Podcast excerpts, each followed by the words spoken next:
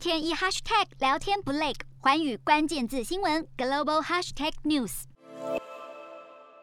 美国十一月生产者物价指数年增百分之九点六，续创二零一零年统计以来新高。加上联准会结束两天会议后，将宣布加快收紧超宽松货币政策的预期，两年期美债殖利率突破百分之零点六五，美元走高，油价、黄金回落，科技股领跌下杀，美股四大指数再度收黑。政经方面，美国政府债务上限问题持续引发关注。盘后时段，参议院通过民主党提出将债务上限提高二点五兆美元的法案，避免本月出现史无前例的违约。道琼指数下跌一百零六点七七点，收三万五千五百四十四点一八点；纳斯达克下跌一百七十五点六四点，收一万五千两百三十七点六四点；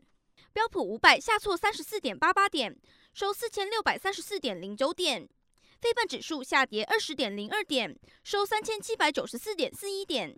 欧洲股市方面，大西洋两岸决策官员都正在对付物价涨势。美国联准会、欧洲中央银行和英国央行都将在十六日宣布政策决议，投资人抱持审慎态度。欧洲三大股市集体收黑，英国股市下跌十二点八零点。收七千两百一十八点六四点，德国股市下滑一百六十八点一六点，收一万五千四百五十三点五六点。